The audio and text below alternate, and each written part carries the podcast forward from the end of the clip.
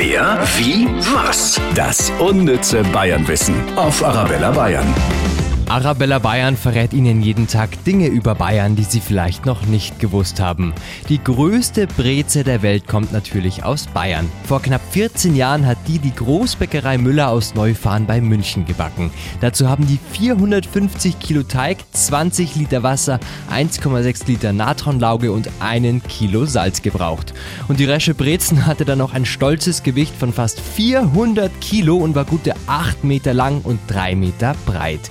Mei, wenn ich mir jetzt so vorstelle, dass das eine Butterbreze geworden wäre, mei, das wäre eine Sauerei geworden.